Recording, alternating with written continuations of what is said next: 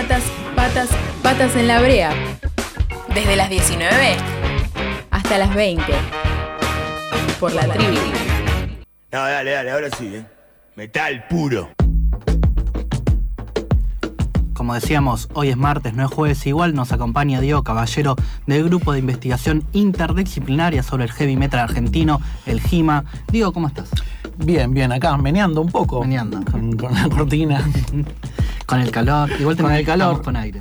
Eh, sí, hoy me tomé el colectivo, no como la compañera que contó que vino en subte en mala decisión. Sí. Eh, vine fresco hoy, sí, sí. Pero bueno, no tengo un saludo a, a Edesur que me dejó sin luz. Eh, antes de empezar la columna quería hacer un pedido acá al compañero sobre Decime. posibles columnas. A ver. Cuando hablamos de metal, hablamos de una bebida, bueno, cerveza, ¿no? Cerveza del rock, digamos, es como la, la hegemónica, podemos decir ahora. Sí, es la que Fernet, cualquier ¿no? cosa. Se sumó, como vos bien contás. Pero cuando hablamos de metal, hablamos de amargo obrero. Uy, el y amargo te invito obrero, a hacer sí. la columna sobre amargo obrero Me que, encanta. según su etiqueta, y cito textual, nació en 1894 como una reacción, perdón, en Rosario, como una reacción a las bebidas dulces que tomaban la clase dominante. Exactamente, es lo que dice la etiqueta. Es genial, tiene una historia hermosa el amargo obrero. Así Bueno. que lo vamos, sí, lo vamos a traer. Perfecto, pueden tomarse hoy un amargo obrero con pomelo. Con pomelo, me gusta. Sí. Eh, hoy tenemos un tema muy particular y especial que el metal lo ha tratado en varias canciones y a lo largo de varios años, en realidad los últimos años. Bien, para entrar en, en- columna podríamos empezar con eh, Deseando destruir y matar de, de B8. Así empieza su segundo disco. Eh, con esta canción que bueno, es icónica eh, para la temática, digo, habla sobre el conflicto, si bien no la... eh, no menciona el conflicto de Malvinas explícitamente, sí claramente se refiere a eso y antes que nada quería decir que este- esta columna está inspirada en un texto que luego voy a tuitear y les voy a pedir que lo, eh, que lo retuiteen, eh, que es Combatiendo el Olvido, la guerra de Malvinas en el heavy metal argentino, que escribí junto a Manuel Bernal. Eh, y bueno, en la primera columna hablamos de la resistencia en el metal, dijimos que emerge en los 80, ¿no? en plena dictadura militar. Y bueno, en el 82 obviamente surgió, bueno, esta alcohólica decisión de recuperar las Malvinas. Eh, bueno, pensemos ¿no? en, la, en la plaza vitoreando al hijo de Yuta de Galtieri.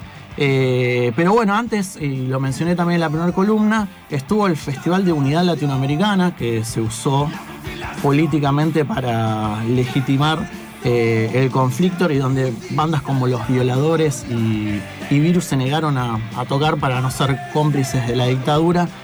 Dato de color, Virus eh, tiene un tema muy interesante, se llama El Banquete, que se refiere a esa invitación de, la dictadura. Durante el conflicto, eh, 649 soldados fallecieron y se estima, esto, bueno, no, hay manera de, de comprobarlo, que entre 350 y 500 personas se suicidaron post conflicto. Y hablábamos que eh, en la primera columna, que es una temática que se suele repetir, eh, y quizás este gesto inaugural de B8 sea una de las causas, pero previamente, en 1984, Elion eh, tiene un tema que se llama Panzer, que hace una mezcla entre, digamos, la temática de la guerra siempre en el rock pesado eh, y en el heavy metal es una de las, digamos, de los tópicos más frecuentes, ¿no? En sentido amplio. Pero bueno, en el 84 ya Panzer decía misterias que hay que conocer de una guerra actual que vos no esperaste. Llegan monstruos sin corazón, vete de aquí, no han de hablarte. Y más adelante dice, anda pensando cuánto tiempo más vas a ver la luz, la puerta al infierno donde pasa está camino al sur. Bueno, la banda de, de Mario Ian, que bueno, luego eh, fue vocalista también de Rata Blanca, de quien vamos a hablar dentro de un ratito. Eh, pero bueno, en esta canción que escuchamos, eh, estoy buscando, perdón, eh, porque obviamente uno la sabe, viste, como los equipos de memoria, pero después cuando está al aire, obviamente se les va la No, frase. y además ¿no? necesitas recordar alguna palabra que te sea disparador. Sí, también. obvio, obvio. Eh, bueno, eh, hay dos cosas muy interesantes en, en la, en la letra de, de esta canción que dice, su mal los condena aunque ellos no lo advierten, el infierno goza con la idiotez de esta gente. Digamos, hay una crítica claramente a la dictadura.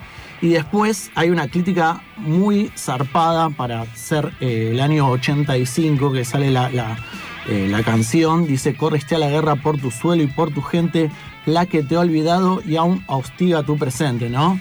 Digo, pensando en cómo volvieron los, eh, los soldados tapados en camiones, ¿no? A, a espalda de, de la sociedad, mientras se celebraba un mundial de fútbol, otro mundial de fútbol.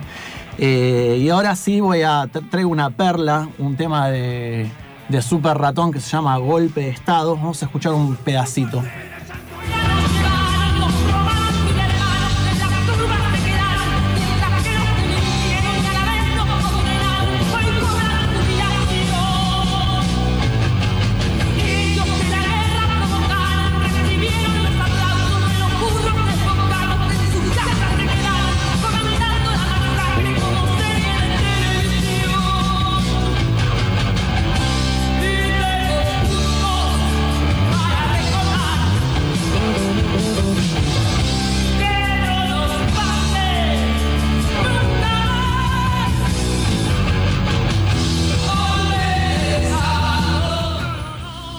La que canta es Rosana Goward, fue una de las primeras mujeres que, cantó rock pesado y heavy metal, la primera. La banda eh, estuvo entre el 80 y el 84. eh, grabó un disco que se llamó Sociedad Occidental, eh, pero fue censurado por las letras, entre otras como estas.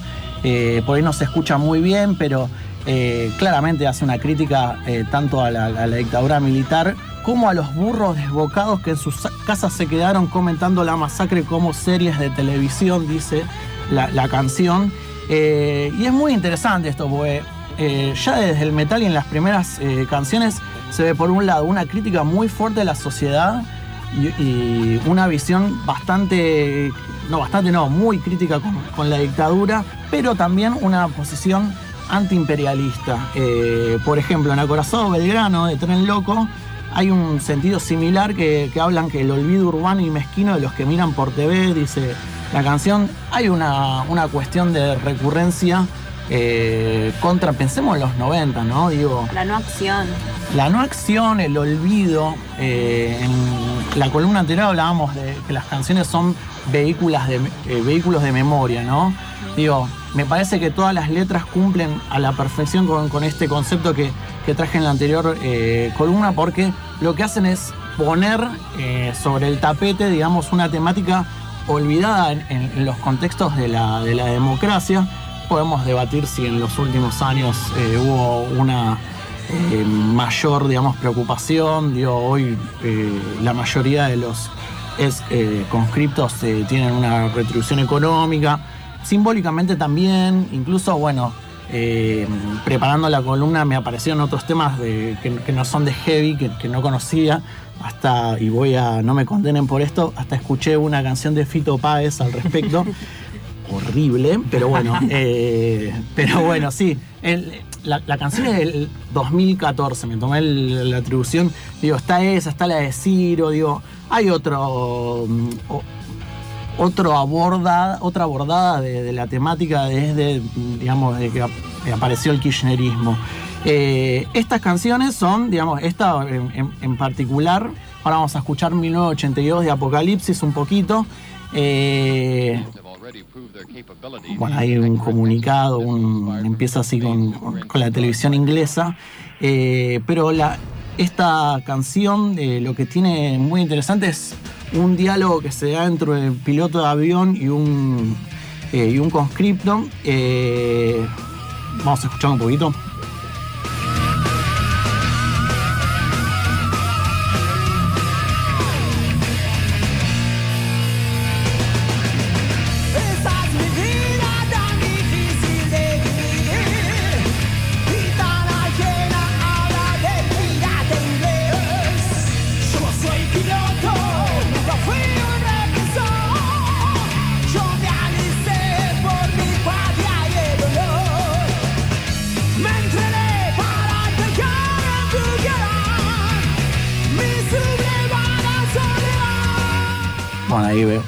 La, voz tan particular eh, del compañero que obviamente ahora se me fue el apellido. Ahora, Cabral, Cabral, ahí está.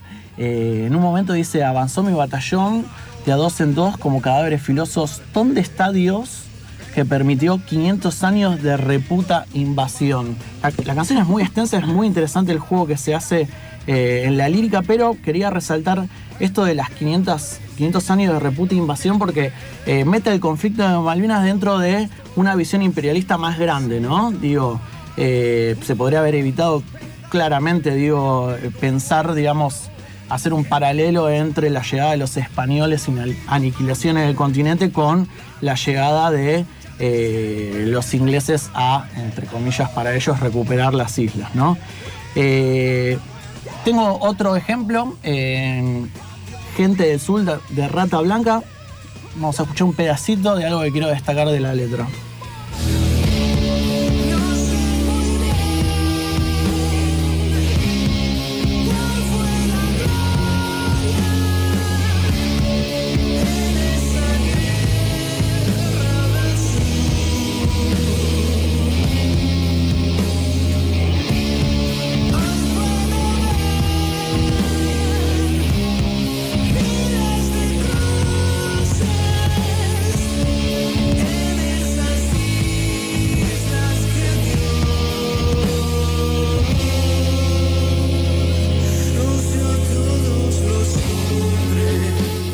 Quería destacar, eh, es la única canción por ahora que encontré sobre, que habla sobre el conflicto, de que eh, no hace una, una recuperación y una exaltación, digamos, de- del valor nacional, de la, de la legítima, eh, no, me, sale la palabra, perdón, legítima defensa, digamos, de las islas a, favor de nuestro territorio, porque dice las islas que Dios nos dio a todos los hombres, habla. eh, y ahí como que se rompe el contrato, digamos, de, de- de- de la causa nacional, ¿no? Digamos, la soberanía. La soberanía, sí, como que excede, digamos, el territorio y, oh, qué mala la guerra, ¿no? Por, por unas islas que Dios puso ahí, bueno, no, eh, Dios no puso. Eh, en todo caso, hubo procesos geológicos que hizo que, que las islas estén ahí. Eh, pero bueno, es Saúl Blanche el que, el que canta, es el primer disco de La Rata Blanca, que es, perdón, al quien le guste, un tema horrible, pero me parecía muy, muy interesante para, para reflexionar también que no solamente es, un- es una exaltación nacional el tema de, lo de Malvinas, sino que está este caso aislado, pero bueno, eh, está bueno para pensar en esa comu- comunidad imaginada en el cual vivimos en esta nación argentina que se enfrenta a otras naciones. Eh, está bueno para, para ver cómo, cómo se mete Dios siempre. Eh, ya vamos a hablar, Norman, Sí, de Dios. le veía la cara a Dios y metal, sí, se está cayendo un poco la baba, ¿no? Vamos al último tema, a mi entender. El mejor tema que habla sobre la temática, eh, siempre haciendo la aclaración que ya hablamos sobre que no vamos a hablar de la vida del compañero Ricardo Iorio, pero bueno, Ah. eh, esta- este, este tema se llama El Visitante, es... eh, bueno, se, se lo encomendaron a él para la película que se llama El Visitante, también de Javier Olivera, salió en 1999. Está protagonizada por Julio Chávez. Una película lamentablemente con muy poca plata invertida, pero es muy interesante. Si la pueden ver, siempre la recomiendo. Eh, Julio Chávez hace un taxista excombatiente, ¿no? Y el visitante es eh, un compañero amigo fallecido en las islas que se le vuelve eh, digamos, en este, en este contexto neoliberal y de menemato, eh, en el cual eh, los excombatientes pasan como fantasmas por la sociedad y que nadie se da cuenta del sufrir. Eh, escucho, escuchemos un poquito esta parte.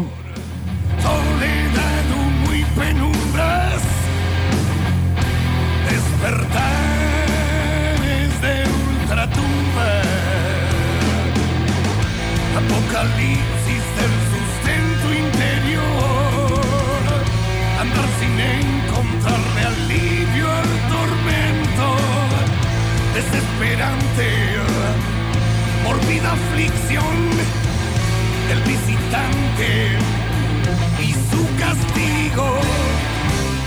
Bueno, quizás la, eh, lírica más lograda sobre, eh, digamos, el, el sufrir de, de los excombatientes, con una cuestión y un dato muy paradójico que es que Iorio fue desertor de las, eh, de las Fuerzas te quería Armadas. agarrar, Iorio, así te quería Eh, agarrar. esto está contado en el, en el libro que El perro cristiano, que habla de su vida.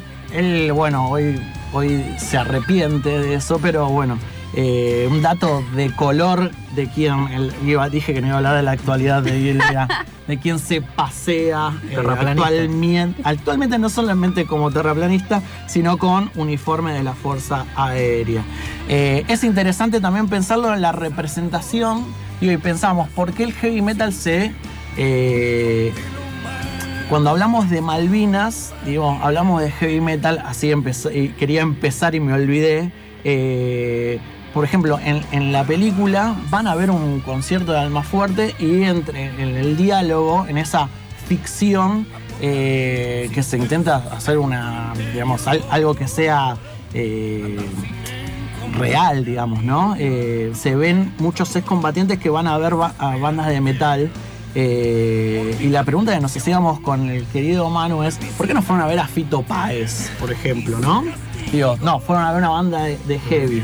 Digo, y está claro que ahí hay una relación, una búsqueda de, de- de verdad desde la ficción que como que reafirma cierto eh, paradigma y también reproduce ese paradigma. Digo, podría estar pasando cuatro horas más canciones de heavy metal, pero nos queda un minuto. Eh, y en las nuevas bandas como Against, eh, no sé, Raza 1982 y otras muchas más, sigue hab- habiendo esta recurrencia eh, sobre la temática de Malvinas que lejos de, de acabarse o verse como un simple nacionalismo pedorro, eh, nada, se reflexiona. Y también hoy por hoy creo que tiene más legitimidad que como tuvo en su momento B8 Hermética del más fuerte. Diego, te agradecemos muchísimo la columna del día de hoy. Nos veremos la semana que viene con más metal. No, gracias a vos. Gracias a vos. Estamos con Diego Caballero del grupo de investigación interdisciplinaria sobre el heavy metal argentino. Nosotros nos estamos quedando sin tiempo. Le mandamos un sole, un saludo a Sole en la operación térmica. Un sole a saludo. en la operación térmica encima. Hermoso. Eh, Sol, operación térmica. Así nos vamos. Eh, mañana a partir de las 7 de la tarde, Ayo, tu último programa. Sí, el último. Los extrañaré. Trae alfajores. Hasta las 20 horas. Patas en la brea. Por la tribu. La radio es un destino turístico.